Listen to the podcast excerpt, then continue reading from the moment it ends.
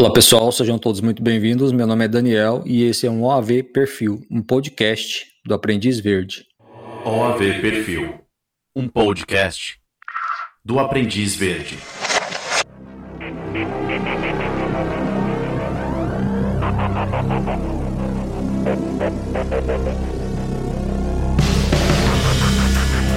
Olá a todos os nossos ouvintes, é um prazer estar novamente aqui com vocês no AV Perfil. Nesse episódio, nós vamos dar continuidade à nossa série especial de podcasts sobre o assassino da Lesopolosa. Esse é o nosso quinto episódio, que nós intitulamos de 1984 O Verão da Morte. Se vocês achavam que a coisa estava preta, agora imagine. Nem sei, viu, Fábio, Kátia, a cor que a gente pode dar agora, viu? porque a coisa vai piorar bastante.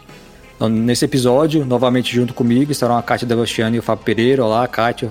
Fábio, tudo bem com vocês? Oh, e aí, Kátia? E aí, Daniel, tudo bom com vocês? Tudo ótimo. Se preparando aí para para começar a, a deixar a coisa ou mais preta ou mais vermelha sangue, né, Daniel? Né, Fábio? Ou a mistura dos dois, né, Kátia? Exatamente. É, o que eu posso adiantar para os nossos ouvintes é que a pilhagem de corpos vai aumentar e bastante. Bom, é, antes da gente continuar com a história, né, a terrível história do assassino da Lesopolosa, gostaria de agradecer aqui aos nossos ouvintes que estão nos acompanhando nessa série de podcasts.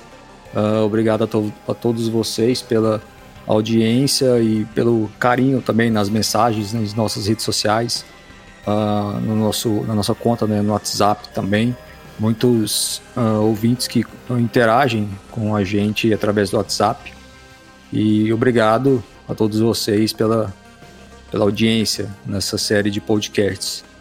Uh, então, eu vou fazer aqui um breve resumo né, do que nós vimos nos episódios anteriores para a gente continuar aí com essa história do assassino da Lesopolosa, né? Esse terrível caso que aconteceu na Rússia durante a década de 1980.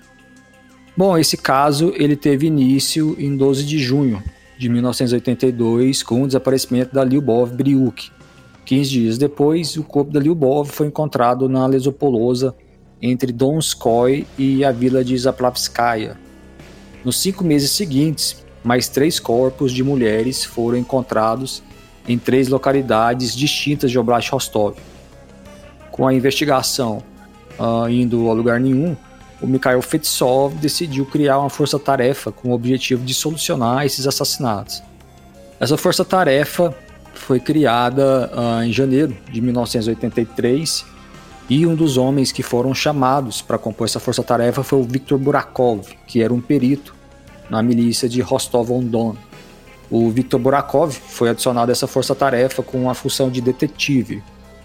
Durante o ano de 1983, uh, outros corpos foram encontrados em Oblast de Rostov, incluindo de duas crianças na capital Rostov.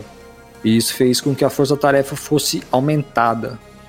Então, uh, em setembro uh, daquele ano, um garoto chamado Yuri Kalenik foi preso e confessou os assassinatos. Depois da prisão do Yuri, outros corpos foram encontrados. Então, suspeitando aí que jovens com retardo mental pudessem estar envolvidos nesses crimes, Mikhail Fetsov foi até a, a cidade de Gukovo e lá ele ficou sabendo de um ex-estudante da escola especial para crianças com deficiências mentais que estava na cidade no mesmo dia em que uma vítima foi morta. Esse estudante se chamava Mikhail Chapkin e o Mikhail Chapkin foi preso e confessou ter matado algumas pessoas. No início de 1984, o corpo da Natália Chalopinina foi encontrado no Parque dos Aviadores em Rostov. E com a descoberta do corpo da Natália, a milícia acabou conseguindo identificar uma vítima que até aquele ponto não havia sido identificada. E essa vítima acabou por ser amiga da Natália, uma menina chamada Olga Kuprina, uh, cujo cadáver esquelético havia sido encontrado em setembro de 1982. O cadáver da Olga foi o segundo a ser encontrado, mas ela só foi identificada em janeiro de 1984. Já em 22 de abril uh, de 1984, um outro cadáver foi encontrado em Rostov, e esse era o da Marta Riabenko, uma mulher de 44 anos.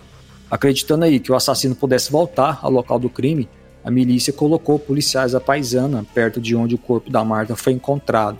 Esses policiais suspeitaram de um homem que foi beber com a mulher na área onde o corpo da Marta foi encontrado e acabaram prendendo esse homem. O nome dele era Nikolai Baeskorsi. E o Nikolai acabou confessando o assassinato, uh, os dois assassinatos, né, da Natália e da Marta. O Viktor Burakov, ele era um dos poucos na milícia que não acreditavam na culpa da gangue Kalenik Chapkin e na culpa do Baeskorsi. Ele causou ali um desconforto né, entre os membros da força-tarefa, incluindo o Pavel Chernyshevsky e Borakov quase foi afastado da força-tarefa, tendo ali a, per a, permanência dele né, sendo bancada pelo Fitsov. Reforçando aqui também, o Chapkin foi acusado formalmente pelo assassinato do Sergei Markov, e o Bias Corsi acabaria sendo excluído da lista de suspeitos porque o sangue dele era do tipo O, e o do assassino foi confirmado como sendo do tipo AB.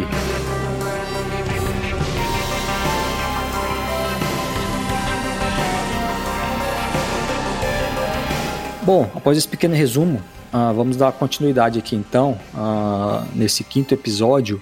Uh, eu lembro aos nossos ouvintes que neste momento da história nós estamos no ano de 1984, mais precisamente no início do ano. Reforçando mais uma vez, esse caso começou em junho né, de 1982, então ele já estava prestes a completar dois anos de investigação, ou seja, é muito tempo. E o pior de tudo era que crianças e jovens mulheres não paravam de desaparecer. E um desses desaparecidos uh, era um garotinho de Novo a mesma cidade da Olga Stamalchenok. Esse garotinho ele se chamava Dmitry Pitashnikov e ele tinha 10 anos de idade. Os familiares do Dmitry uh, chamavam ele, apelidaram ele né, como Dima, é, era um apelido carinhoso, né, que a família uh, usava usava para chamar, né, o Dmitry, chamando ele de Dima. E o Dima, ele um belo dia desapareceu. Kátia, uh, você pode comentar para nós sobre o desaparecimento do Dmitry Pitashnikov, né, conhecido pelo apelido de Dima, e que morava em Novo Shakhtinsk. Uh, o Dmitry, ele sumiu, uh, só reforçando aqui, em 24 de março de 1984. Né? Exatamente, Daniel. O Dima ele desapareceu na tarde desse dia e dessa vez foi diferente do que aconteceu há 15 meses atrás, quando a milícia local não deu muita bola para o desaparecimento da Olga. Dessa vez a milícia levou super a sério o desaparecimento do Dima. E não era para menos, né? Toda a milícia de Oblast de Rostov a esse ponto estava em alerta. Como Daniel bem citou, há praticamente dois anos eles estavam investigando mortes horrendas de crianças e jovens mulheres. E as milícias sabiam que havia um assassino à solta. Mas havia mais também no caso do, do desaparecimento do Dima. De forma sinistra, ele desapareceu na mesma avenida onde a Olga, 15 meses antes, desapareceu. Essa avenida se chama Lenin e, na verdade, é a principal avenida da cidade. Quem tiver curiosidade quiser dar uma volta por essa avenida no Google Street View, é só colocar lá no buscador o nome Prospect, Lenina Prospect. É o nome em russo da Avenida Lenin.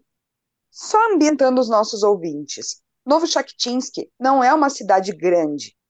É uma cidade mediana que tem um pouco mais de 100 mil habitantes. E como Daniel bem citou no primeiro episódio, Novo Shakhtinsk fica no norte de Rostov e praticamente faz divisa com a Ucrânia. Então, voltando aqui, a Olga e o Dima sumiram enquanto eles caminhavam por essa avenida no centro da cidade. No caso do Dima, a milícia local interrogou os pais dele na mesma noite do dia que ele desapareceu. E segundo os pais do Dima, ele gostava de colecionar selos.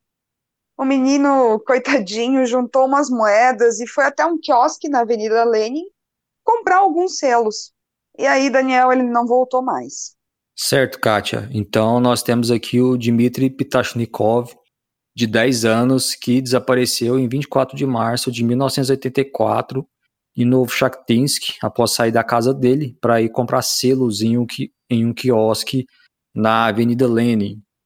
De forma bem rápida, a milícia de Novo Shakhtinsk começou né, a investigar o desaparecimento e reportou o sumiço do Dima à força-tarefa em Rostov. Infelizmente, os esforços da milícia de Novchakhtinsk em encontrar o Dima vivo foram em vão. Isso porque, três dias depois, ah, um grupo de meninos que brincavam numa área de mata não muito longe de onde a Olga havia sido encontrada meses antes, encontraram o corpo dele. O corpo do Dima estava ah, numa encosta arborizada dentro dos domínios da sexta fazenda coletiva. A Olga também foi encontrada dentro da área da sexta fazenda coletiva. É, somente fazendo uma observação aqui, quando eu falo em fazenda coletiva, e eu até falei brevemente sobre isso no primeiro episódio, mas eu vou explicar aqui de forma meio superficial uh, sobre essa questão.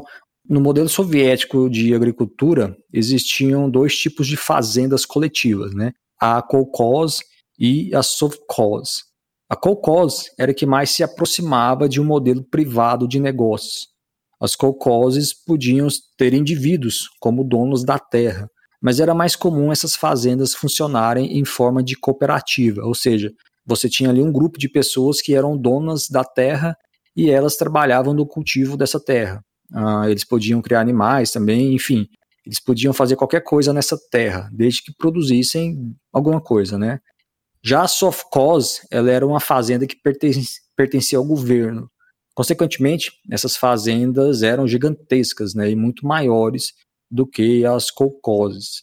Só para vocês terem uma ideia, uma sovkhoz podia ter em média 150 quilômetros quadrados. Elas eram muito grandes. Então, como a sovkhoz era uma fazenda coletiva do Estado, as pessoas que trabalhavam nessas fazendas eram funcionários do governo e elas recebiam um salário, como qualquer trabalhador que trabalha para um patrão. Já no caso da Cocós, como elas pertenciam aos indivíduos, a renda era dividida, né, de acordo com o número de donos. E essas fazendas coletivas, ah, elas eram numeradas. Então, você tinha a primeira fazenda coletiva, a segunda e assim por diante. Então, no caso da, da Og e do Dima, né, eles foram assassinados dentro da área da fazenda, da sexta fazenda coletiva ah, em Novo Shakhtinsk. Bom, Fábio, é, o que, que aconteceu após o corpo do Dima ter sido descoberto dentro dos domínios da sexta fazenda coletiva, né, em Novo Shakhtinsk? Você poderia comentar para nós, por favor? Claro, Daniel. O Burakov imediatamente, né, o Vitor Burakov, imediatamente ele correu até no Shakhtinsk para supervisionar a cena do crime. O Dimas estava de, la de lado, coberto com algumas poucas roupas, né? É, pela posição dos braços e das marcas nos pulsos do Dima, ficou claro que ele teve as mãos amarradas para trás. O Burakov pôde perceber ali vários ferimentos à faca pelo corpo. Ele teve o, o pênis amputado e o assassino também cortou fora a ponta da língua dele. No ânus, é, tinham traços de penetração e haviam várias manchas de sêmen na camiseta do Dima. Uma, uma análise posterior revelaria que aquele sêmen era de um homem, de um homem que tinha o sangue tipo AB. O Burakov fez um trabalho bastante minucioso na cena do crime e a milícia encontrou a uma certa distância um, é, um dos sapatos do Dima. É, ele também encontrou uma pegada cujo tamanho batia com uma pegada que eles descobriram perto do corpo da Natália. Mas eles não conseguiram especificar exatamente o número né, do, do calçado, porque a terra estava muito lamacenta, mas de qualquer forma, foi uma descoberta muito importante. Só abrindo parênteses aqui, Daniel, quem assistiu a série da Netflix é, sobre o Richard Ramirez sabe que as pegadas deixad eh, deixadas pelo Richard é, nas cenas dos crimes foi muito importante para os investigadores ligarem os assassinatos ao mesmo assassino. Verdade, Fábio. Inclusive, nesse caso do Ramires, ele deu uma pisada tão forte né, no rosto de uma das vítimas que a pegada dele ficou marcada no rosto dela. Uh, os investigadores conseguiram posteriormente descobrir, né, posteriormente, através dessas pegadas, qual era a marca do tênis que o Ramires usava, né? Bom, voltando aqui, após esse trabalho inicial na cena do crime, o Burakov foi pessoalmente até a região central de Novo Shakhtinsk, em torno ali do quiosque, na Avenida Lenin, onde o Dima foi comprar selos, e bateu de porta em porta interrogando todas as pessoas que ele via pela frente. O Burakov, ele dessa vez ele estava bastante animado. Isso porque o Dima ele estava desaparecido há apenas três dias, né? Então, diferentemente de quando ele foi para Novo Shakhtinsk investigar o desaparecimento da Olga, e ele ficou na cidade meses e meses, agora com Dima as coisas poderiam ser melhores, né? Porque como ele estava desaparecido há apenas alguns dias, as memórias nas cabeças das pessoas estariam mais frescas. Além disso, o Dima morava perto da Avenida Lene, ou seja, ele era ali um garotinho que as pessoas conheciam, né? E não deu outra, né, Kátia? É, Kátia, você poderia comentar para nós é, sobre as descobertas né, do Viktor Burakov em relação ao desaparecimento e consequente assassinato do Dmitry Pitashnikov, mais conhecido como Dima? Com certeza, Daniel. Dessa vez, a sindicância que os investigadores da milícia fizeram, juntamente com o Burakov, rendeu frutos. E mais especificamente, houveram testemunhas que viram coisas super interessantes. Por exemplo, quatro pessoas relataram ter visto Dima caminhando pela Avenida Lenin do dia 24 de março. E essas quatro pessoas disseram mais. Elas disseram que o Dima parecia estar seguindo um homem que andava na frente dele. Apesar do Dima e desse homem não estarem conversando ou andando lado a lado, o Dima ele parecia estar seguindo esse, esse cara. E esse homem, segundo as testemunhas, era um homem alto e tinha um caminhar bastante particular. De acordo aí com as testemunhas, ele tinha os pés estranhamente grandes e ele caminhava com os joelhos rígidos, e essas testemunhas, elas compararam ele com um ganso. Ou seja, o caminhar dele era parecido com o caminhar de um ganso. Eu tenho certeza que todos os nossos ouvintes estão entrando agora lá no YouTube para pesquisar por ganso só para ver como é que eles andam, né? então. Mas só, só te interrompendo, Kátia, eu tenho, eu tenho três patinhos eles são muito engraçados, né? Você falando aí que ele andava, esse homem aí, as testemunhas disseram que ele andava como um ganso, eu lembrei dos meus patos, porque o pato, ele tem as perninhas curtas e, e fina, né? Aquele corpão, assim, é totalmente é, a, a, perninha pequena e fina e o corpo, né, desproporcional completamente, né? E eles não têm articulações, né, nas pernas, aquela é perna fina e dura, né? E o, os pés são grandes também, né? Você tem a, a nadadeira, as patinhas deles de, de, nadadeira são bastante grandes, então eles andam, são muito engraçados a forma como eles andam, né? Eles andam cambaleando, né? Aquelas perninhas curtas assim, e a, as patinhas de nadadeiras, aquele corpão, e, e, eles andam balançando assim. Então já estou até imaginando aqui como é que, é, é, se bem que as testemunhas aí disseram que o homem era alto, né? Ou seja, a perna não devia ser curta, né? Mas já imaginei aqui como deve ser o, o andar uh, desse homem, né? Olha, Daniel, eu, eu tô ainda tentando imaginar o que que essas testemunhas viram e como elas disseram que o Dima parecia estar tá seguindo esse cara estranho, né? Tu imagina que ele tinha os pés grandes, o andar parecido com o de um ganso, e essas quatro pessoas disseram a mesma coisa. Só que, Daniel, elas acabaram variando o depoimento delas em relação às roupas desse homem, desse homem ganso. Como eu estava comentando com, com vocês, né? Algumas dessas testemunhas disseram que ele vestia um chapéu marrom velho de couro. Já outros disseram que era um chapéu de pano. E esse cara, ele também usava óculos, mas umas testemunhas disseram que as lentes desses óculos eram escuras, e já outras afirmaram que as lentes eram claras. Então, assim, no final das contas, o que era certo é que esse homem usava chapéu e óculos. Porém, nenhuma das testemunhas prestou muita atenção na fisionomia dele, porque elas simplesmente passaram na rua por ele e já estava meio escuro também, né? Quase de noite. Certo, Kátia. Então aqui a gente tem um ponto bastante importante, né? Pela primeira vez, testemunhas viram uma vítima do assassino da Lesopolosa acompanhando alguém antes de ser encontrada morta. Bom, isso não era algo super concreto. O Dmitry parecia né, estar seguindo esse homem. Isso não quer dizer que ele realmente estava seguindo ele, ou que esse homem atraiu o Dmitry, ou qualquer outra coisa. De qualquer forma, as falas dessas testemunhas deviam ser levadas seriamente em consideração, numa investigação policial como essa, qualquer coisa, né, por mais ridícula que seja, é importante e deve ser investigada. E, Fábio, um grupo da milícia que ficou na sexta fazenda coletiva, eles também descobriram coisas interessantes aí, né? Poderia comentar para nós, por favor? Claro, Daniel. É, eles também conseguiram algumas testemunhas e nas quais elas disseram que na noite do dia de, no dia 24 de março, eles viram um Volga sedã branco parado na estrada lamacenta não muito longe de onde o Dimitri foi encontrado. E só abrindo um parênteses aqui, Daniel e Kátia, esse modelo de carro Volga é um modelo que foi fabricado pela marca soviética Gaz, por mais de 50 anos. O Volga foi descontinuado em 2010 e só a título de curiosidade aqui pra gente, o quartel-general da Gaz fica na cidade russa de Nizhny Novgorod. A cidade que ficou bem conhecida em 2011 por causa do Anatoly Moskvin, o cientista russo que fabricava bonecas de corpos de meninas que ele desenterrava de cemitérios. Esse Volga branco que as testemunhas viram era de um tipo comum que o governo soviético oferecia a esses agentes públicos, mais especificamente aqueles da hierarquia mediana. As testemunhas informaram também que o rádio do carro estava tocando. Entretanto, elas não se importaram que com o carro ali, porque ele era muito comum, né? Casar, era, era muito comum casais de Novo Jaktinsky que tinham, é, que tinham sorte suficiente para terem esses carros. Usarem locais remotos dentro da, da sexta fazenda coletiva para namorar.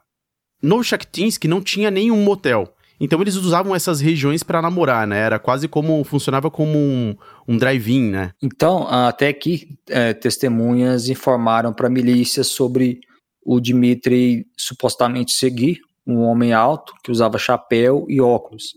Esse homem também tinha um andar diferente, que as testemunhas compararam ao andar de um ganso. A milícia também descobriu sobre um carro branco, modelo Volga, estacionado numa estrada deserta na noite do assassinato do Dimitri. Ninguém anotou a placa desse carro, até porque era comum, como o Fábio bem citou, aí, carros parados em locais afastados naquela região, dado que muitos casais usavam esses locais para namorar. Uma terceira pista acabou vindo dos pais do Dimitri. Eles disseram que no dia anterior, o Dimitri havia visitado um homem de meia idade, professor e esse homem, ele era um conhecido do Dmitri, já que ele também colecionava selos. E os dois se encontravam aí às vezes para trocar uns selos. Esse homem, ele morava com a mãe dele, e ele se chamava Malichev, o sobrenome dele, né, era Malichev.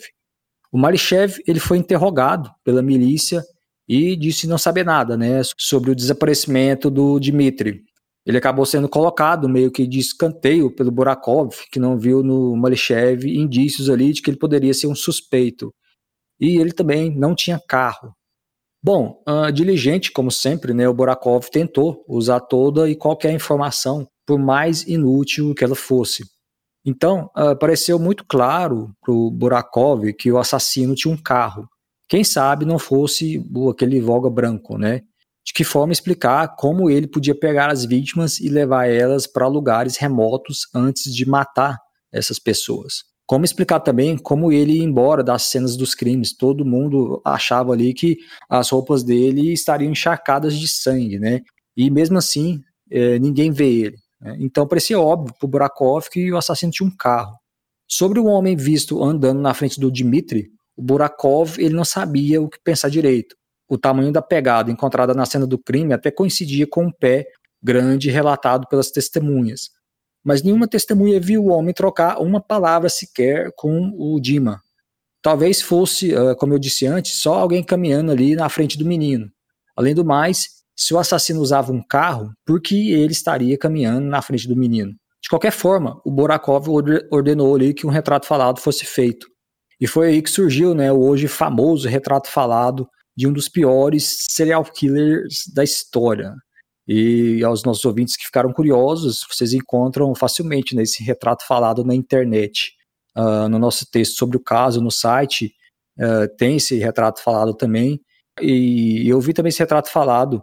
Uh, ele é mostrado numa recente série né, que vai estrear nesse mês de março na Oco TV. Nós até publicamos sobre essa série no site e em nossas redes sociais no trailer né, da, dessa série sobre esse caso, é mostrado esse famoso retrato falado. Então, o Borakov, é, de posse dessas informações que foram passadas pelas testemunhas, foi feito um retrato falado. E, e o que, que esse retrato falado mostrava? Ele mostrava ali um homem carrancudo, com bochechas fundas e uma covinha no queixo. Ele usa óculos escuros e um chapéu puxado para baixo ali, meio que sobre o rosto. Então, uh, de posse desse retrato falado, a milícia bateu de porta em porta perguntando às pessoas de Novo Shakhtinsk se elas conheciam alguém parecido. Infelizmente, ninguém nunca tinha visto aquele homem.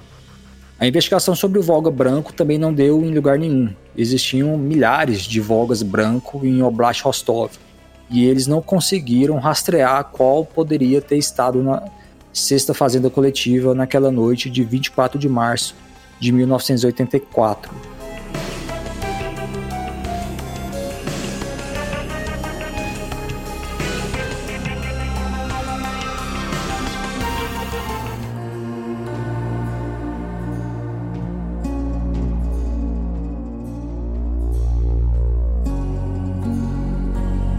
Aos nossos ouvintes, eu peço que vocês se segurem em suas cadeiras porque as coisas vão piorar e muito.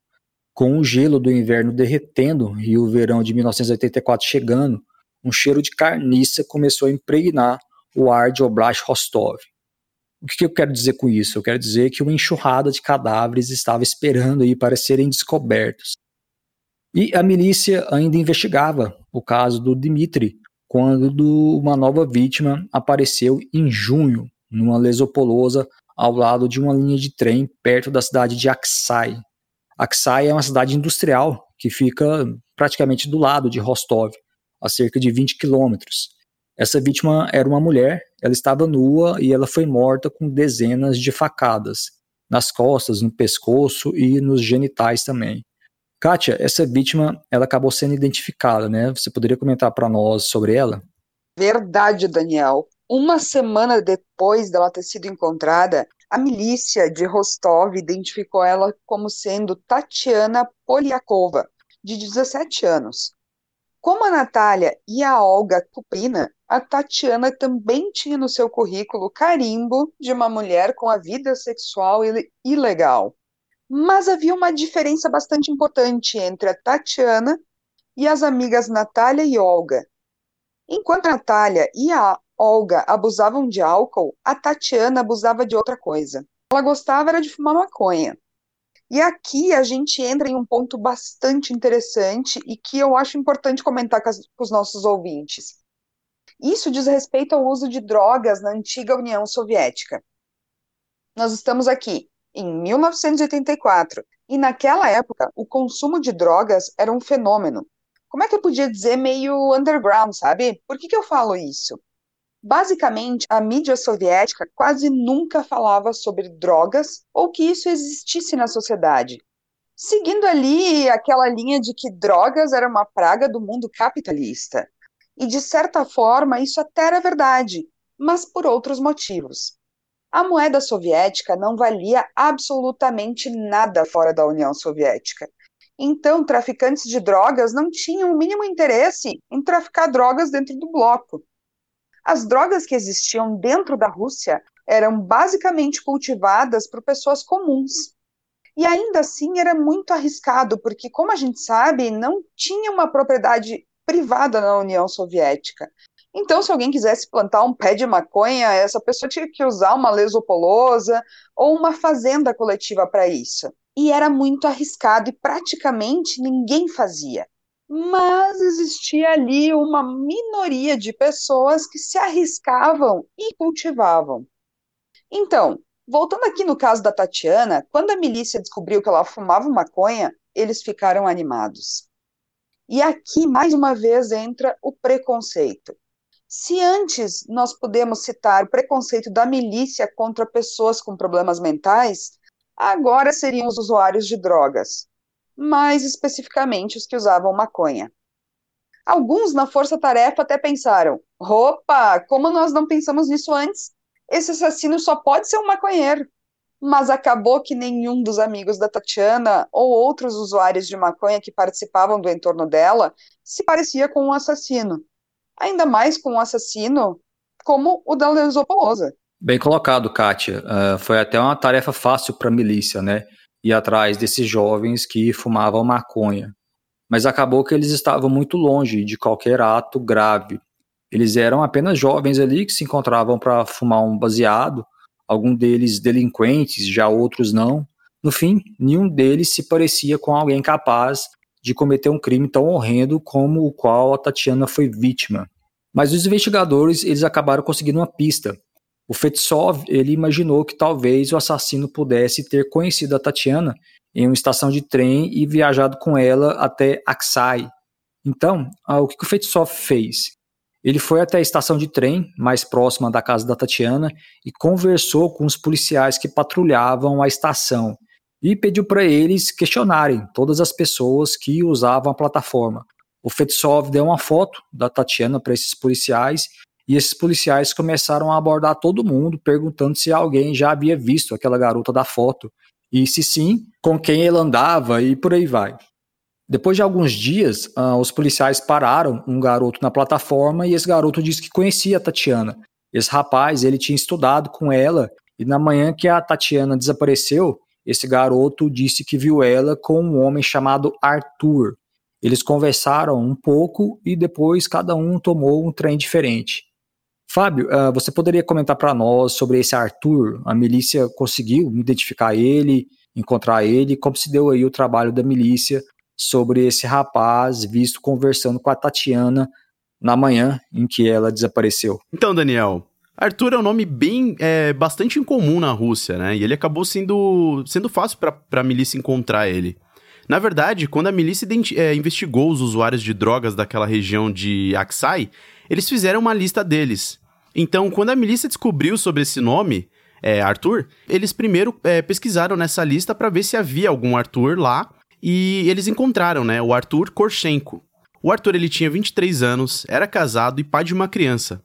Ele trabalhava numa fábrica que ficava numa fazenda coletiva e ele gostava muito de, pra de praticar karatê. Olha só. Então, quando a milícia descobriu sobre o Arthur, de início eles ficaram uma semana observando ele, esperando é para ver se ele iria exibir algum comportamento estranho que pudesse ligá-lo ao assassinato da ao assassino da Lesopolosa, mas isso não aconteceu. Então, depois de uma semana observando ele, os investigadores eles decidiram prendê-lo. Né? Eles foram até a casa do Arthur em Aksai e quando eles bateram na porta e gritaram que era da milícia, o Arthur tentou fugir pulando uma janela nos fundos da casa, mas ele quando mas ele acabou sendo pego, né? Porque haviam vários homens da milícia cercando toda a casa. E a prisão do Arthur acabou deixando o Burakov bastante animado, né, Fábio? Ah, como a Kátia bem citou, existia ali aquele pré-conceito, né? E o Burakov acreditava que o uso de drogas podia explicar a perversidade odiosa né, com que o assassino atacava as vítimas. Bom, olhando aqui em retrospectiva, a milícia não tinha absolutamente nada contra o Arthur. Ele foi visto ali conversando com a Tatiana no dia em que ela foi assassinada e mais nada. Ele era um pai de família, trabalhador e gostava ali de fumar maconha.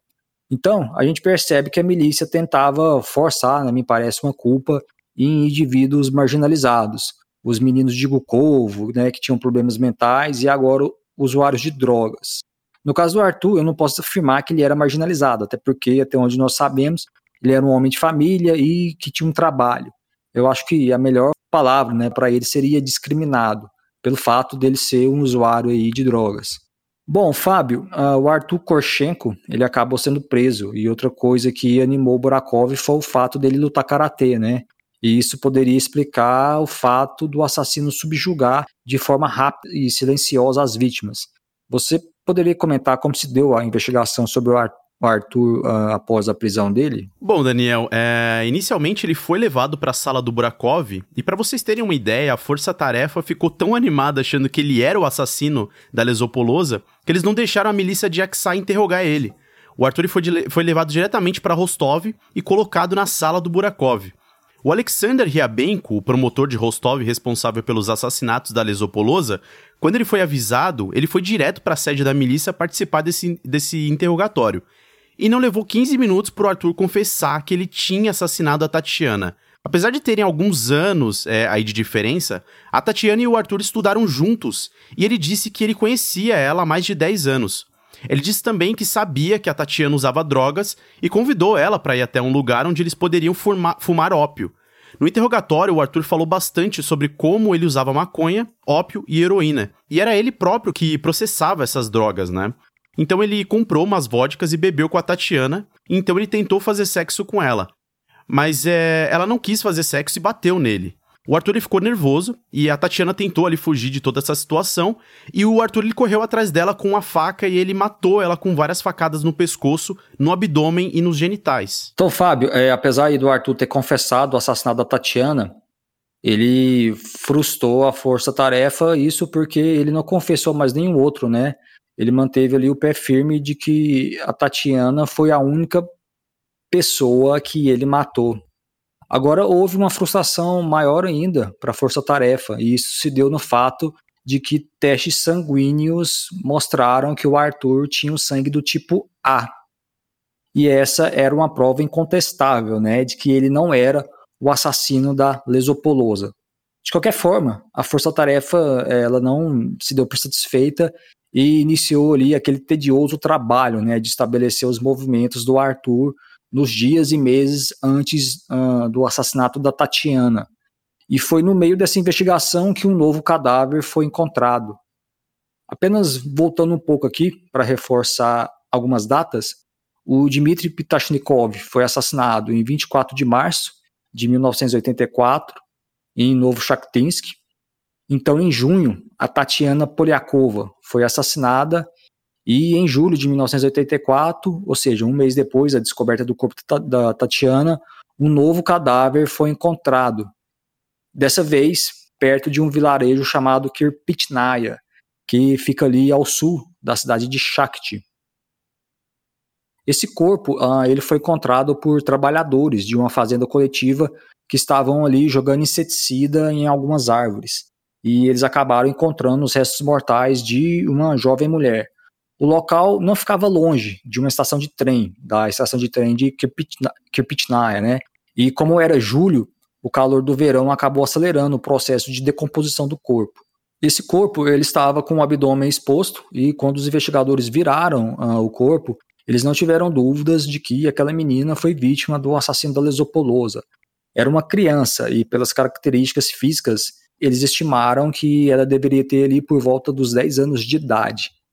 Uma coisa estranha era que não havia nenhum registro de desaparecimento de crianças naquela área, e isso acabou levando Burakov a acreditar que aquela criança poderia ser alguém com uma vida complicada, né? Alguém cuja família, por exemplo, não se importava com ela. E um ponto super sinistro aqui é que essa descoberta acabou não sendo a única naquela mesma área. Por algum motivo, o Borakov sentiu que havia mais segredos macabros a serem descobertos naquela lesopolosa. E aí, o que, que o Borakov fez? O Borakov e alguns homens dele, eles passaram ali dias naquela lesopolosa, em meio a uma mata super fechada, andando em círculos e explorando aquele lugar. E isso acabou dando resultados. Eles encontraram as roupas da menina e as roupas estavam rasgadas, né? E ficou claro ali que as roupas foram rasgadas à faca. Eles também encontraram carcaças de animais mortos e após três semanas fazendo esse pente fino, né, é, naquela lesopolosa, eles encontraram um outro cadáver. E esse cadáver ele estava a cerca ali de 800 metros uh, do cadáver da criança. Kátia, você pode comentar para nós sobre esse segundo cadáver encontrado na Lesopolosa, perto do vilarejo de Kirpitnaya, no final de julho de 1984? Antes de você comentar, Kátia, deixa só eu especificar as datas aqui. O cadáver da criança foi encontrado no dia 5 de julho e três semanas depois, no dia 27, um segundo cadáver foi encontrado nessa mesma Lesopolosa. Verdade, Daniel. E esse segundo cadáver era de uma mulher adulta, o médico legista concluiu que essa mulher foi assassinada com uma pancada na cabeça. Haviam diferenças entre o assassinato dela e o da criança. A principal era que essa mulher não foi esfaqueada. Agora, a principal conclusão do legista foi que essas duas vítimas foram assassinadas no mesmo dia. Pelos cálculos dele, ali por volta do final de maio. E o que o Burakov achou dessas conclusões, Kátia? essa criança e essa mulher tinham relação uma com a outra. É, elas foram mortas pelo mesmo assassino, assassinos diferentes. O que, que ele achou sobre essa questão? Daniel, tu sabe que em tempos normais o Burakov não teria dúvidas de que essas duas pessoas tinham alguma ligação. Duas vítimas sem ligação ou parentesco, mortas separadamente por assassinos diferentes, naquele mesmo lugar, parecia fantasia demais. Mas lembremos que aqueles não eram tempos normais. Corpos de pessoas assassinadas estavam sendo encontrados em um ritmo bastante alto. Pelas contas do Burakov, essas duas vítimas eram a 16ª e a 17ª encontradas com a assinatura do assassino da Lesopolosa. Mas, apesar dos inúmeros enigmas desse caso, apesar de que muita coisa não fazia sentido, o Burakov se negou a acreditar que aquelas duas vítimas não tivessem ligação. Então ele trabalhou com a ideia de que elas se conheciam. Elas poderiam ser irmãs ou, quem sabe, mãe e filha. Se elas realmente tivessem ligação, o Barakov imaginou que o assassino matou primeiro a mulher adulta. Quem sabe a criança apareceu e surpreendeu o assassino quando ele estava com a mulher adulta, então ele matou a mulher adulta, a criança viu o crime, saiu correndo pela floresta, e aí o assassino saiu correndo atrás da criança, caçando ela pela floresta. Se fosse esse o caso, imaginem vocês o desespero e o medo aterrador dessa criança ao correr num lugar inóspito, sem ninguém por perto, enquanto um verdadeiro monstro a caçava para matar. Gente, só de imaginar gela espinha, né?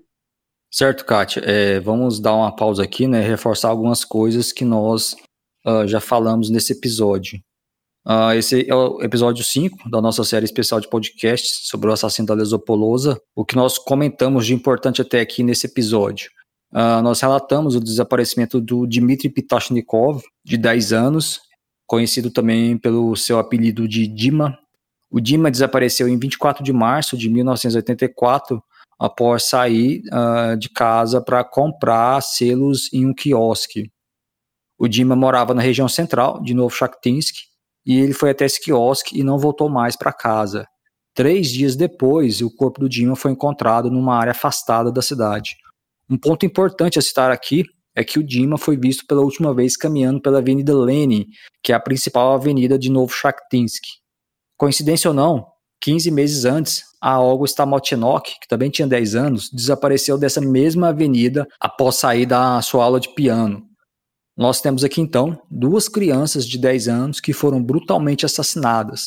Só relembrando, o Dima foi castrado e a Olga foi literalmente massacrada.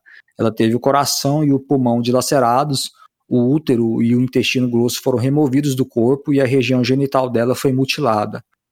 Então, nós temos aqui essas duas crianças que sumiram enquanto caminhavam pela Avenida Lenin em Novo Shakhtinsk e posteriormente foram encontradas mortas. E isso indicava algo óbvio. Havia um assassino de crianças que andava pela Avenida Lenin atraindo crianças. Bom, eu, Daniel, eu não sou investigador de polícia e nem um profissional dessa área, mas se eu tivesse trabalhando nesse caso, eu pensaria o seguinte: se o assassino pegou uma, duas crianças nessa avenida, então hora ou outra ele pegaria uma terceira. O assassino ele poderia morar naquela região, naquela avenida, uh, ele podia nem morar na cidade, mas o fato é que ele estava usando aquela avenida para se aproximar de crianças.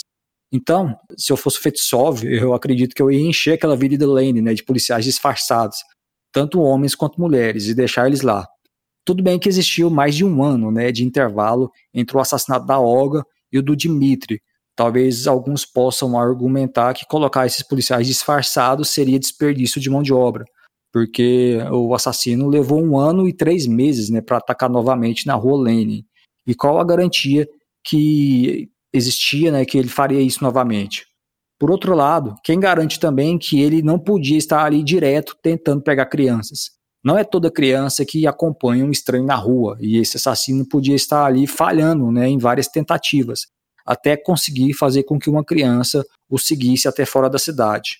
Bom, nós não temos essa informação se a milícia fez isso ou pensou em fazer isso, em colocar policiais à paisana na Avenida Lenin para observar homens agindo de forma suspeita ou para observar ali alguém com um caminhar de ganso, né, Kátia? Mas é algo que eu pensaria se estivesse participando dessa investigação. Bom, voltando aqui, resumindo o que nós vimos até o momento nesse episódio, nós tivemos o assassinato do Dima em 24 de março de 1984 e pela primeira vez testemunhas disseram ter visto algo diferente. E esse algo diferente foi o Dima seguir um homem pela Avenida Lenin. Na verdade, ninguém pôde afirmar com certeza isso, mas parecia que o Dima estava seguindo esse homem. E segundo as testemunhas, esse homem era alto, usava chapéu e óculos escuros, tinha os pés grandes e caminhava de uma forma bastante particular. Ele tinha um caminhar parecido com o de um ganso, é, disseram essas testemunhas. Então, de posse das palavras dessas testemunhas, a milícia fez um retrato falado desse homem. Ao mesmo tempo, outras testemunhas afirmaram terem visto um carro branco, modelo Voga, parado com o som ligado numa estrada deserta perto de onde o corpo foi encontrado. Uma investigação foi feita, mas a milícia não conseguiu identificar o carro, muito menos o dono dele. Um suspeito chegou a ser investigado, cujo sobrenome era Malichev, um amigo bem mais velho do Dima e que também colecionava selos, mas ele logo foi descartado. Então, em junho de 1984, outro corpo foi encontrado, dessa vez perto de uma linha de trem nos arredores da cidade de Aksai, perto de Rostov. Essa vítima foi identificada como sendo a Tatiana Polyakova, de 17 anos. A Tatiana tinha um rótulo de mulher com uma vida sexual ilegal e ela também fumava maconha. Um amigo da Tatiana, um homem de 23 anos chamado Arthur Korchenko, foi visto conversando com ela no dia em que ela foi assassinada. E a milícia acabou prendendo o Arthur e ele confessou ter matado a Tatiana após ela se negar a fazer sexo com ele. Um exame de sangue informou que o Arthur tinha o sangue, tinha o tipo sanguíneo, né, do tipo A. E isso afastava ele como candidato, né, a ser o assassino da Lesopolosa.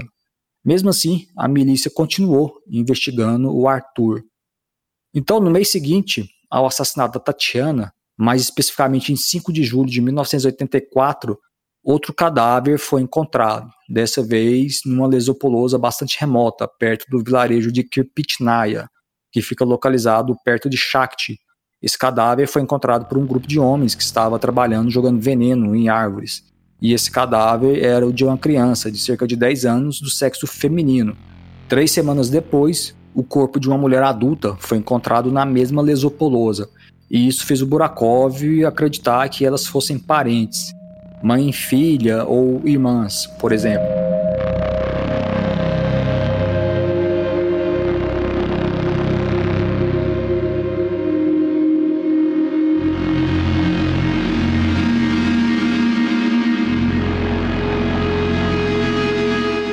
1984 foi um ano muito louco na Rússia. Moscou estava à deriva.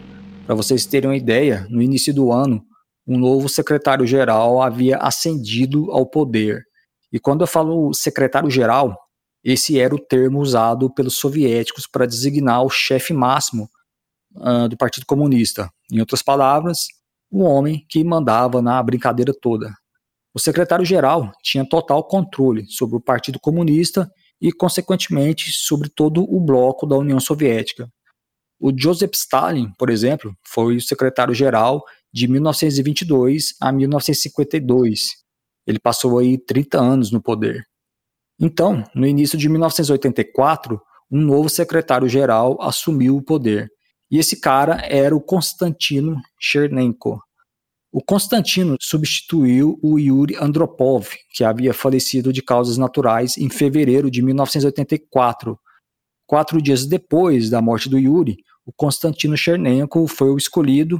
E, para quem tiver curiosidade aí, no YouTube vocês encontram, por exemplo, vários vídeos né, do funeral do Andropov e do discurso de, do Chernenko, quando ele assumiu o posto aí de secretário-geral. Né. E, pessoal, o Chernenko, ele era um velhinho de mais de 70 anos de idade, que já estava com a saúde muito debilitada. Na posse dele, em 1984, e vocês podem até ver alguns vídeos no YouTube, vocês veem que ele já está para lá de Bagdá, né? Tanto é que um ano depois ele acabou falecendo, ou seja, ele ficou aí pouquíssimo tempo no poder, né? Mas enfim, o Chernenko, ele ascendeu ao poder em 1984 mas ele já estava ali num processo de morte, né? Ou seja, o corpo dele já estava parando de funcionar. Então, por isso que eu citei anteriormente que Moscou estava à deriva. O Chernenko, ele não tinha capacidade nenhuma mais de trabalhar. Então, uh, existia essa questão, que era uma questão séria, né? Uh, ao mesmo tempo, houve também um famoso anúncio de que os atletas da União Soviética não participariam das Olimpíadas de Los Angeles, nos Estados Unidos, e isso teve uma repercussão enorme, gerando acusações e aumentando ainda mais a animosidade entre a União Soviética e os Estados Unidos. E quando essas duas potências discutiam, o mundo inteiro entrava em pânico, né, com medo da coisa sair do controle. Fora isso, existia uma tensão muito grande na população soviética sobre a possibilidade de uma guerra nuclear. Nessa época, 1984, os soviéticos estavam testando mísseis de última geração na Alemanha Oriental e começou também uma certa paranoia sobre o uso de computadores. Muitos cientistas soviéticos na época publicaram artigos falando sobre a possibilidade de uma guerra nuclear iniciada por computadores. Então, parecia aí que o, fim do mundo uh, estava próximo, né? O mundo estava à beira do abismo. E se a coisa podia piorar, piorou. Além de toda essa instabilidade política, o assassino da Lesopolosa resolveu que era hora de aliviar o estresse, né? Pessoal, uma verdadeira enxurrada de cadáveres boiou pelas florestas de Oblast Rostov. Então se preparem, porque se antes a coisa estava ruim, ela ficaria muito pior. Fábio, é, você pode comentar para nós né, sobre um amontoado de cadáveres que assustadoramente deu as caras a partir do segundo semestre de 1984?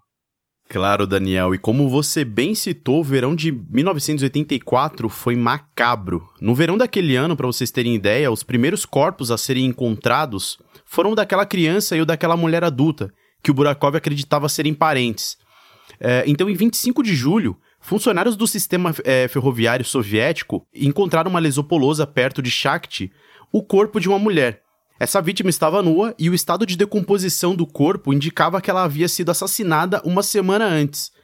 A assinatura do assassino da lesopolosa era clara. Ele removeu os mamilos, o útero e a vagina da vítima. Ela também tinha cortes feitos à faca nos olhos. Os investigadores é, identificaram essa vítima. O nome dela era Ana Lemecheva, uma estudante de 23 anos que havia desaparecido seis dias antes. Ela saiu de casa para ir até um dentista e nunca mais foi vista. O corpo da Ana, Daniel e Katia estava é, próximo da estação de trem de Kirpchinaya, ou seja, na mesma região onde os corpos da criança e da mulher adulta foram encontrados.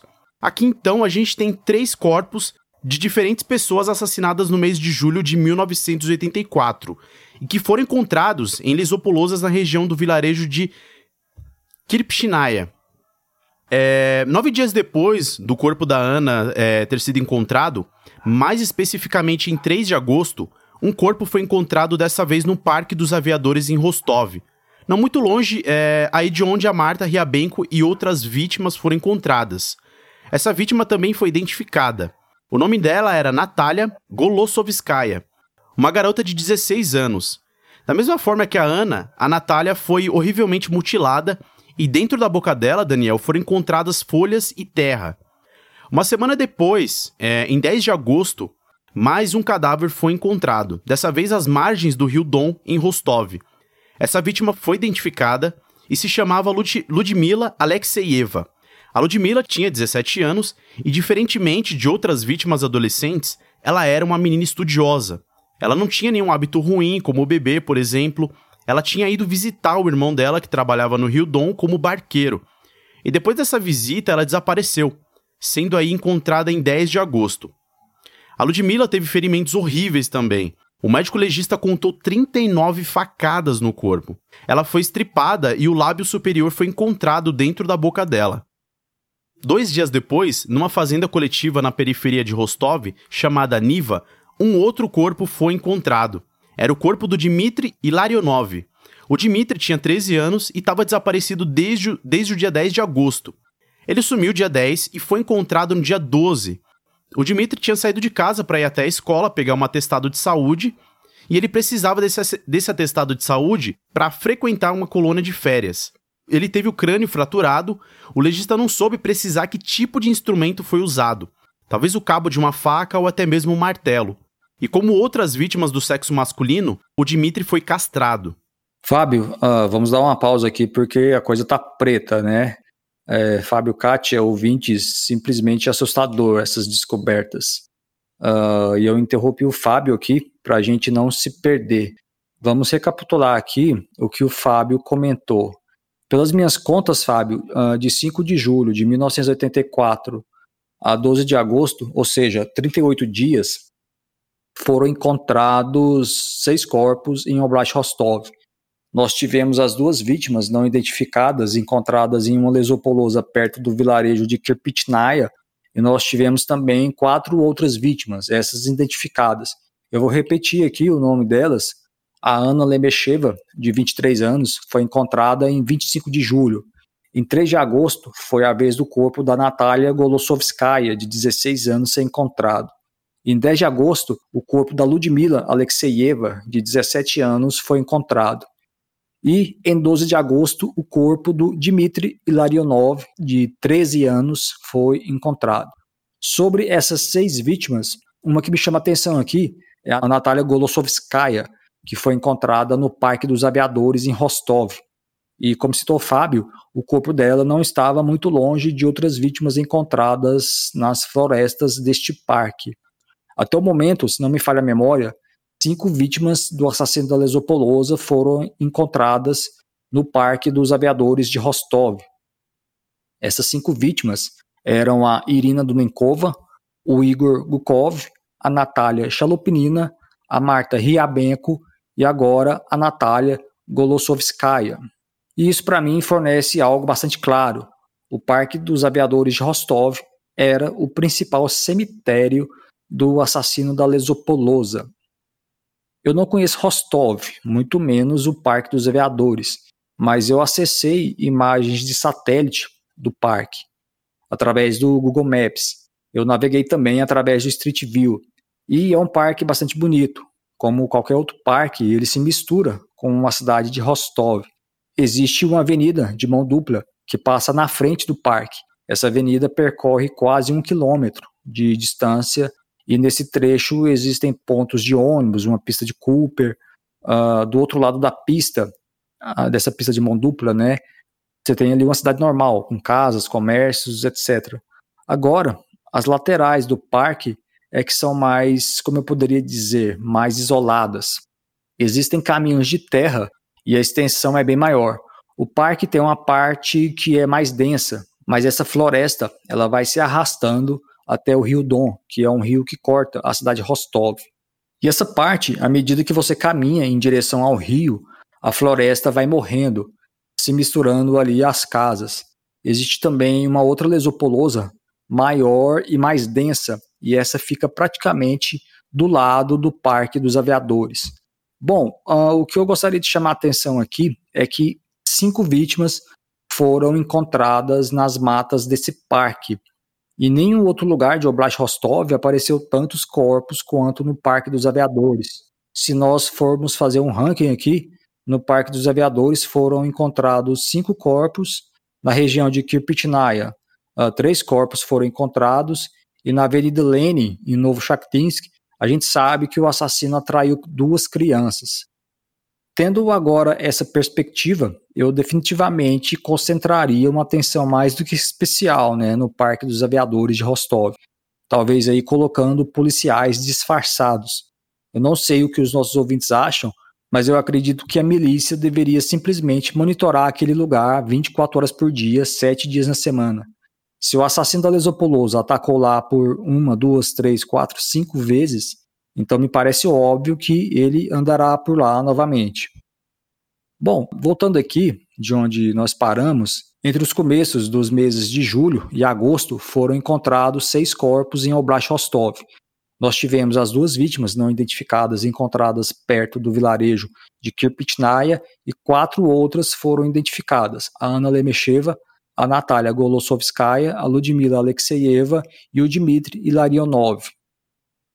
Kátia, essas seis vítimas, entretanto, não foram as únicas a serem encontradas naquele verão. Você pode comentar para nós sobre o que aconteceu a seguir nesse sombrio verão de 1984? Daniel, a pilhagem de corpos continuou a todo vapor na mesa do médico legista de Rostov. Em 26 de agosto, uma mulher estava coletando cogumelos num campo a cerca de 50 quilômetros de Rostov, quando descobriu um cadáver em decomposição. Esse cadáver era de uma mulher que já estava morta há cerca de dois meses. A milícia não conseguiu identificar esse corpo e essa mulher foi assassinada com facadas na região dos seios. Dois dias depois, em 28 de agosto, um menino de 11 anos chamado Alexander Chappell desapareceu em plena Rostov. Cinco dias depois, o corpo do Alexander foi encontrado por um homem nas imediações do rio Don.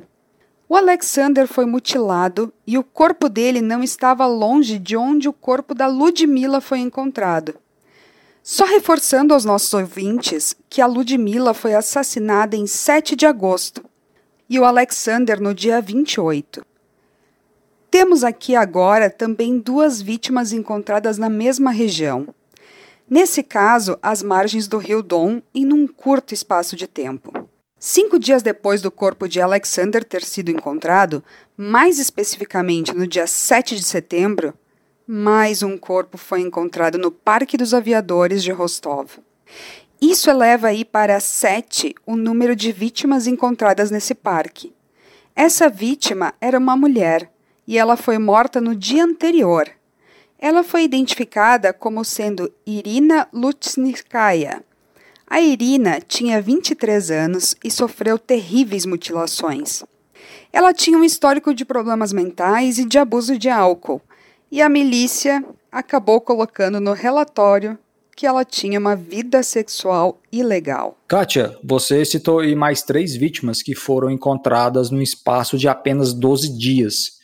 Se eu estou bom de conta, a Irina foi a 24 vítima da série de assassinatos do assassino da Lesopolosa. Então, de 5 de julho de 1984 a 7 de setembro, nove corpos foram encontrados. Isso dá uma média de um assassinato por semana. Olha que loucura. O assassino da Lesopolosa estava simplesmente vivendo a luxúria macabra dele de uma forma totalmente descontrolada. E detalhe, quem não garante aí que poderia haver muito mais corpos esperando para serem descobertos uh, no meio das florestas de Oblast Rostov, né? Essas nove vítimas acabaram sendo descobertas, mas com certeza poderia, poderiam né, existir muito mais.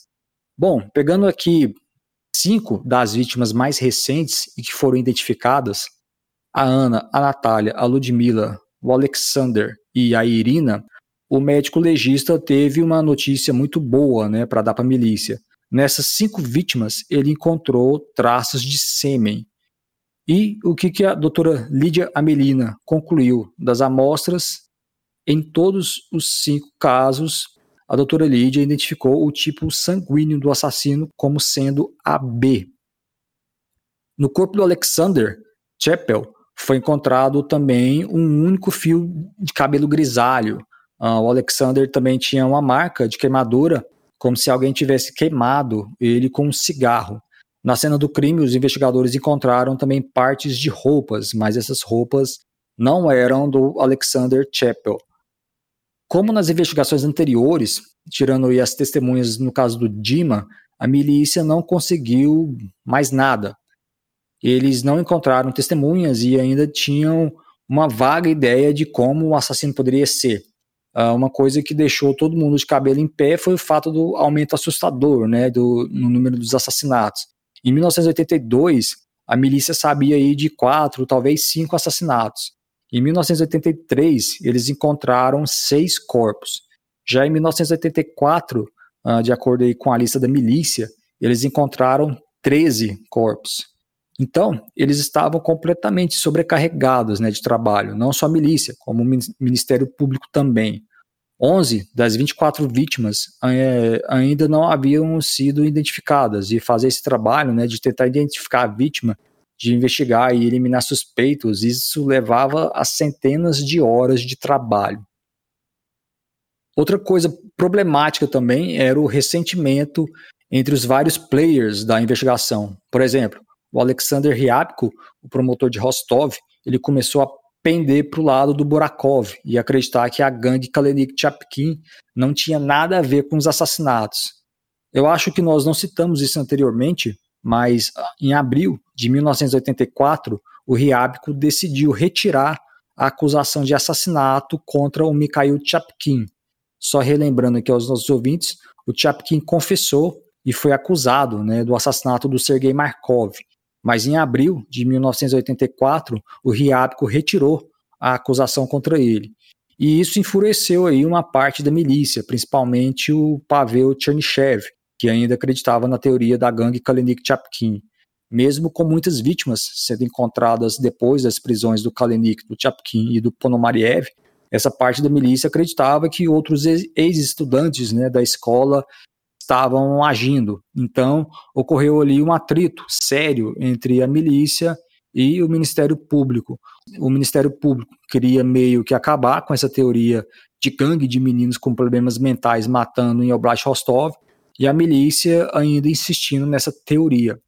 E, para piorar mais ainda, uma figura poderosa chegou em Rostov. Fábio, uh, você pode comentar para nós quem é esse indivíduo e que chegou em Rostov, né, para colocar ordem na, na casa?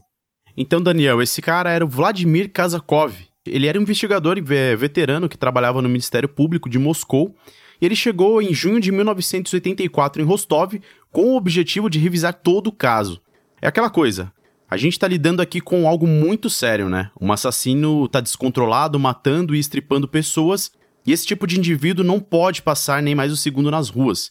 Então, se Rostov não conseguiu resolver até agora, o caso é. Nós estamos falando aqui de dois anos, né?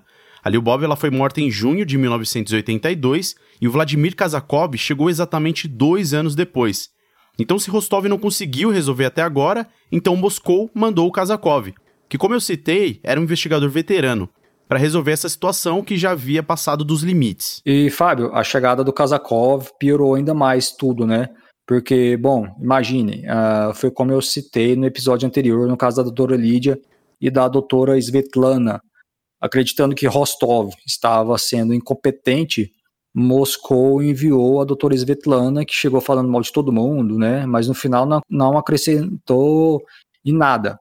E no caso do Kazakov, ele chegou com dois anos de atraso, né? E se ele fosse mais um daqueles burocratas preconceituosos, a vinda dele só ia atrapalhar mais ainda. Então, ele chegou com dois anos de atraso e simplesmente disse que tudo tinha que ser revisto e refeito, incluindo toda a investigação no caso dos meninos de Gukovo. Kátia, o Kazakov chegou num momento de bastante pressão, né, e acabou sendo mais uma peça de desunião do que de união. Você pode comentar para nós sobre como foi o desenrolar dessa chegada do Vladimir Kazakov, um investigador do Ministério Público de Moscou? Como tu bem citou, Daniel, tudo piorou. É complicado alguém chegar depois da festa e começar a fazer as mesmas perguntas que todos os envolvidos faziam dois anos antes. As reuniões passaram a ser muito tensas, com troca de acusações entre os presentes. A milícia dizia que o Ministério Público e o Kazarov só atrapalhava. Já o Ministério Público dizia que a milícia não sabia fazer o trabalho dela. Então foi um verdadeiro caos. A coisa ficou tão hostil que o Pavel Chernyshchev enviou uma carta para o ministro do Interior. Na época e ainda hoje, o Ministério do Interior é um dos principais ministérios do governo russo. Na época, o ministro do Interior se chamava Vitaly Fedorchuk e o Chernyshchev enviou uma carta para ele pedindo ajuda para organizar uma equipe experiente de promotores de toda a Rússia e para essa equipe ser enviada para Rostov. E o ministro atendeu ao pedido do Chernyshchev e alguns meses depois uma equipe de promotores começou a trabalhar. Exatamente, Kátia. Alguns meses depois, a pedido aí do Chernyshchev, né, essa equipe de promotores foi organizada e chegou em Rostov e eles começaram a trabalhar. E como eu citei no começo do episódio, 1984 foi um ano muito louco, né? E além desse grupo de promotores, o Fetsov e o Chernychev, eles organizaram um verdadeiro exército de policiais, tanto homens quanto mulheres, para trabalharem no caso. Eles incorporaram aí mais de 200 policiais. E outra coisa feita pelo Fetsov foi a criação de uma subunidade especial dentro da milícia, que atuaria apenas em casos de crimes sexuais graves. O David Cullen chama isso no livro dele de o Departamento Assassino. E inclusive esse é o nome né, do livro que ele escreveu sobre o caso, o Departamento Assassino.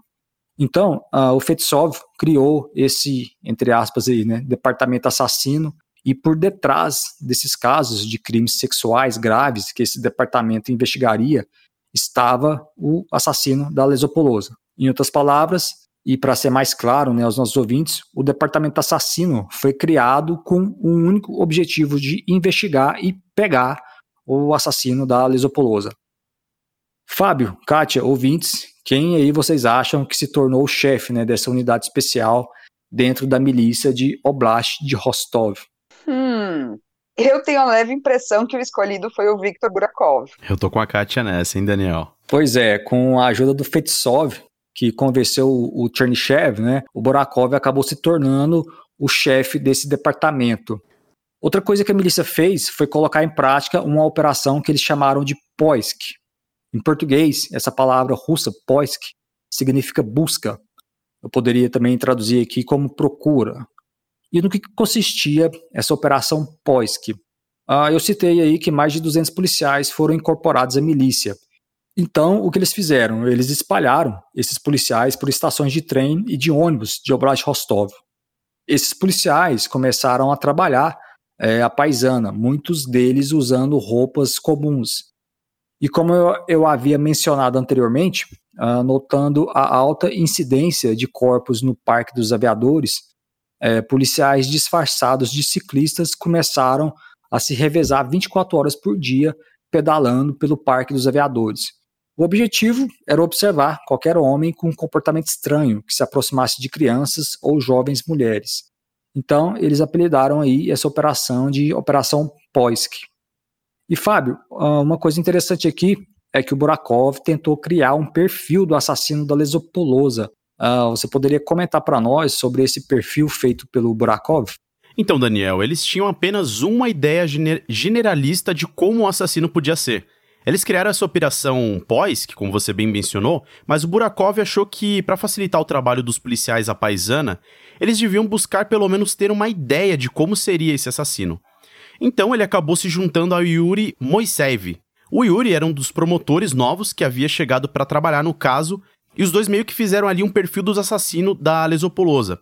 Segundo esse perfil deles, o assassino ele era um homem que tinha entre 20 e 30 anos, e eles chegaram até essa conclusão porque eles imaginavam que essa faixa etária era, uma, era mais propícia para um homem atrair adolescentes ou jovens mulheres até o meio do mato.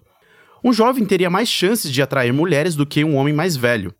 E no perfil eles também colocaram também que o assassino tinha o sangue tipo AB e que ele era alto e tinha uma constituição física privilegiada. E talvez ele fosse até um atleta. Bom, ele não era nem um pouco retardado e no mínimo ali ele tinha uma inteligência mediana. Né? Ele era observador e bastante cuidadoso. Possivelmente ele era um homem carismático e que tinha uma conversa boa e agradável. É, talvez ele trabalhasse ali como motorista ou tinha um emprego no qual ele pudesse viajar. O Burakov e o Yuri também afirmaram no perfil que o assassino provavelmente morava em Novo Cherkassky.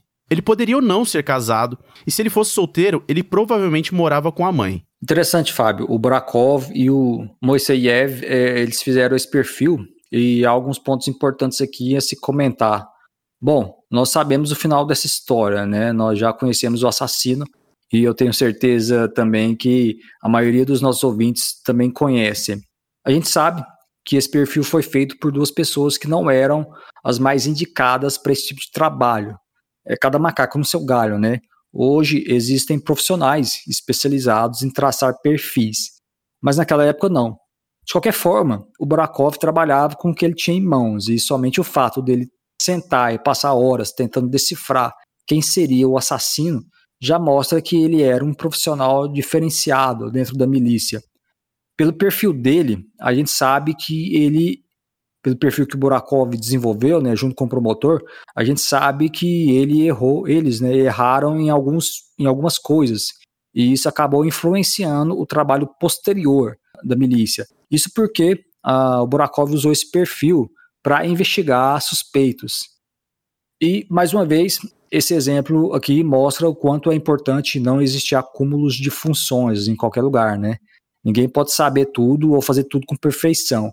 É necessário profissionais qualificados para cada área específica do conhecimento. Mas a gente sabe também que a realidade é totalmente diferente, né? Então, o que aconteceu foi que o Burakov passou esse perfil para os policiais da Operação Poisk.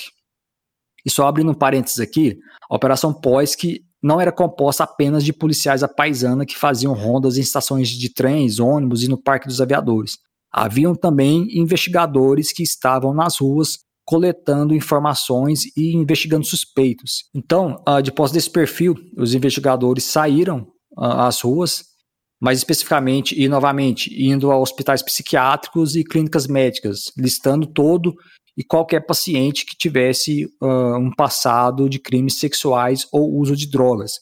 O Borakov ele ainda acreditava que talvez as drogas pudessem ser as raízes do ódio homicida do assassino da Lesopolosa.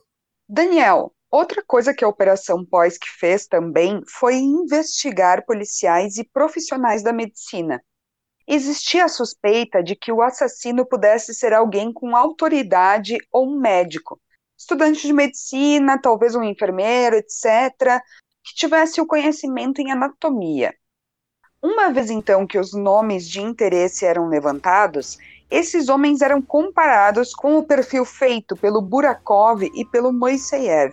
E se houvesse um encaixe aí, eles recebiam a simpática visita da milícia e de uma enfermeira, que coletava o sangue deles.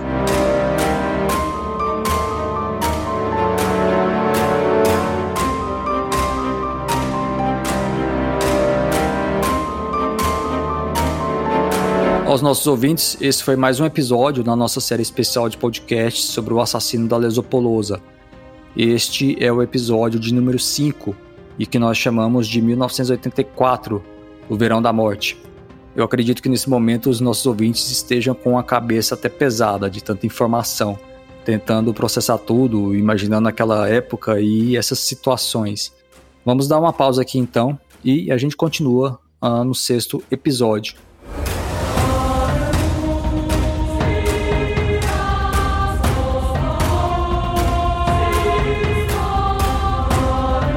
que nós comentamos de importante nesse episódio? Nós comentamos sobre o desaparecimento do Dmitry Pitashnikov, de 10 anos. O Dmitry, que também era conhecido pelo apelido de Dima, ele desapareceu em 24 de março de 1984, após sair de casa para comprar selos em um quiosque. O Dima, ele morava na região central de Novo Shakhtinsk, e ele foi até esse quiosque e não voltou mais para casa. Três dias depois, uh, o corpo do Dima foi encontrado numa área afastada da cidade, mais especificamente uh, numa área da, que pertencia à sexta fazenda coletiva. Um ponto importante a citar aqui é que o Dima foi visto pela última vez caminhando pela Avenida Lenin, que é a principal avenida de Novo Shakhtinsk. Coincidência ou não, 15 meses antes, a Olga Stalmatinok, que também tinha 10 anos, desapareceu dessa mesma avenida após sair da aula de piano dela. Nós temos aqui então duas crianças de 10 anos que foram brutalmente assassinadas e, e que foram atraídas né, pelo assassino nessa Avenida Lenin, em Novo Shakhtinsk. E isso indicava que o assassino uh, da Lesopolosa andava ali pela Avenida Lenin atraindo crianças. Pela primeira vez, testemunhas disseram ter visto algo suspeito, e esse algo suspeito era o Dima que parecia seguir um homem. E, segundo as testemunhas, esse homem era alto, usava chapéu e óculos escuros, tinha os pés grandes e caminhava de uma forma bastante particular. Ele tinha o caminhar parecido com o de um ganso, uh, disseram essas testemunhas. De posse das palavras dessas testemunhas, a milícia fez um retrato falado desse homem. Ao mesmo tempo, outras testemunhas afirmaram terem visto um carro branco, modelo Volga, parado com o som ligado numa estrada deserta perto de onde o corpo do Dima foi encontrado. Uma investigação foi feita, mas a milícia não conseguiu identificar o carro, muito menos o dono dele. Um suspeito chegou a ser investigado, cujo sobrenome era Malichev, um amigo bem mais velho do Dima, que também colecionava selos, mas ele logo foi descartado. Então, em junho de 1984, outro corpo foi encontrado, dessa vez perto de uma linha de trem nos arredores da cidade de Aksai, pertinho de Rostov. Essa vítima foi identificada como sendo a Tatiana Polyakova, de 17 anos. A Tatiana tinha um rótulo de mulher com a vida sexual ilegal e ela também fumava maconha. Um amigo da Tatiana, um homem de 23 anos chamado Arthur Korchenko, foi visto conversando com ela no dia em que ela foi assassinada. A milícia prendeu o Arthur e ele confessou que matou a Tatiana após ela se negar a fazer sexo com ele. Um exame de sangue é, informou que o Arthur tinha o tipo sanguíneo A, e isso afastava ele né, como um candidato a ser o assassino da Lesopolosa. Mesmo assim, a milícia continuou investigando o Arthur. No mês seguinte ao assassinato da Tatiana, mais especificamente em 5 de julho de 1984, outro cadáver foi encontrado, dessa vez numa lesopolosa bastante remota, perto do vilarejo de Kirpitnaya, que fica localizado perto de Shakti. Esse cadáver foi encontrado por um grupo de homens que estava trabalhando jogando veneno em árvores e esse cadáver era o de uma criança de cerca de 10 anos, do sexo feminino. Três semanas depois, o corpo de uma mulher adulta foi encontrado na mesma lesopolosa, e isso fez o Viktor Burakov acreditar que elas fossem parentes, mãe, filha ou irmãs, por exemplo. Então, uma enxurrada de corpos começou a aparecer.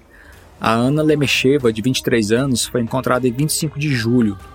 Em 3 de agosto, foi a vez do corpo da Natália Golosovskaya, de 16 anos, ser encontrado. E sete dias depois, em 10 de agosto, o corpo da Ludmila Alexeyeva, de 17 anos, foi encontrado.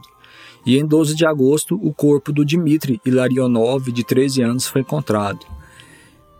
Já em 26 de agosto, o cadáver de uma mulher foi encontrado num campo a cerca de 50 quilômetros de Rostov, e essa vítima não foi identificada. Dois dias depois, o Alexander Chapel, de 11 anos, desapareceu em Rostov. Em 2 de setembro, o corpo dele foi encontrado nas imediações do rio Don e, reforçando, a Ludmila Alexeyeva foi encontrada na mesma área semanas antes. Em 7 de setembro, mais uma vítima foi encontrada no Parque dos Aviadores de Rostov, e essa vítima era a Irina Lutinskaya, de 23 anos. Pelas contas da Força Tarefa, a Irina foi a 24ª vítima encontrada desde junho de 1982. Então, entre junho de 1982 e setembro de 1984, 24 corpos de mulheres, adolescentes e crianças foram encontrados em florestas de Oblast Rostov. Nos corpos da Ana, da Natália, da Ludmila, do Alexander e da Irina foram encontrados traços de sêmen e uma análise conduzida pela doutora Lídia Melina concluiu que o tipo sanguíneo do assassino que matou né, essas quatro vítimas era do tipo AB. Esse número horrendo de corpos que foram encontrados no verão de 1984 causou um verdadeiro rebuliço nas autoridades de Rostov e de Moscou também. As tensões vinham de muito tempo já, né, e estourou primeiramente em abril de 1984, quando o promotor de Rostov, o Alexander Ryabko, retirou uma acusação de assassinato contra o Mikhail Chapkin.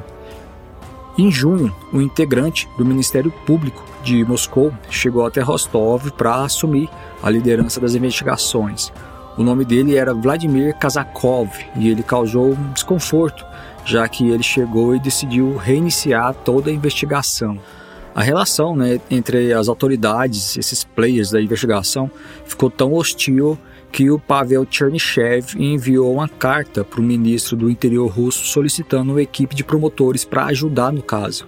Esses promotores chegaram meses depois e eles eram de várias partes da Rússia. A milícia também incorporou mais de 200 policiais, entre homens e mulheres, para trabalhar no caso. E esses policiais foram colocados para trabalhar numa operação que eles apelidaram de Poisk. Um grupo foi designado para trabalhar disfarçado em estações de trens e ônibus, e um outro grupo trabalhava como detetives, fazendo levantamentos de suspeitos em hospitais psiquiátricos e clínicas médicas, por exemplo.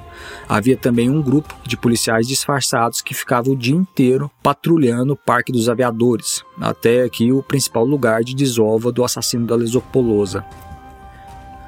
Tentando compreender que tipo de pessoa poderia ser esse assassino, o Viktor Borakov e um dos novos promotores, o Yuri Moiseyev, eh, criou um perfil do assassino.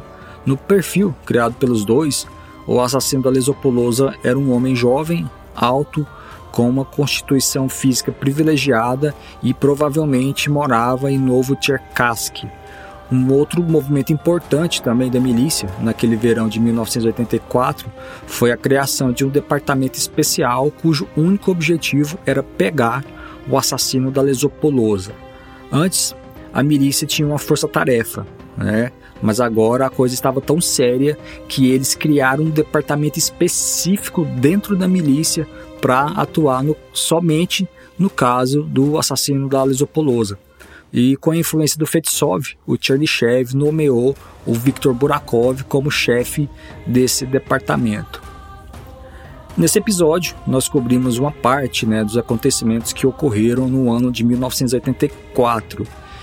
E é isso mesmo que vocês ouvintes estão pensando. Nós cobrimos uma parte, ou seja, o ano de 1984 não acaba aqui nesse episódio. Tem muita água para rolar ainda debaixo da ponte e nós vamos dar continuidade a esse ano de 1984 no próximo episódio. Então não percam. Fábio, Kátia, mais uma vez, muito obrigado pela presença. Uh, espero que os nossos ouvintes tenham gostado uh, do episódio.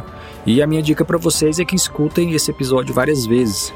Foram muitas informações que nós compartilhamos nesse episódio. E essa história é tão interessante e instigante que merece ser escutada várias vezes. Sugiro também que vocês leiam o nosso texto sobre o assassino da Lesopolosa em nosso site. Como eu citei no primeiro episódio, em 2013 nós escrevemos um texto super completo sobre esse caso. Aqui nesse podcast nós estamos expandindo muito mais né, o conhecimento sobre esse caso.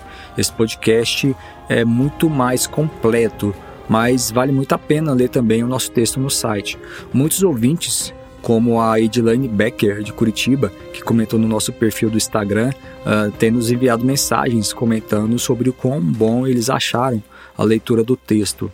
E também não se esqueçam de nos seguir em nossas redes sociais. É só procurarem por Aprendiz Verde no Instagram, Twitter, Facebook YouTube. Uh, nós temos também uma lista de transmissão no WhatsApp e um canal no Telegram. Quem quiser participar da nossa lista de transmissão no WhatsApp ou do canal do Telegram, é só acessar o nosso site, que lá vocês encontrarão o link. Vocês podem também entrar em contato com nós pelas redes sociais e também pelo e-mail ou aprendizverde@gmail.com. Muito obrigado pela audiência e até o sexto episódio dessa série especial de podcasts sobre o assassino da Lesopolosa.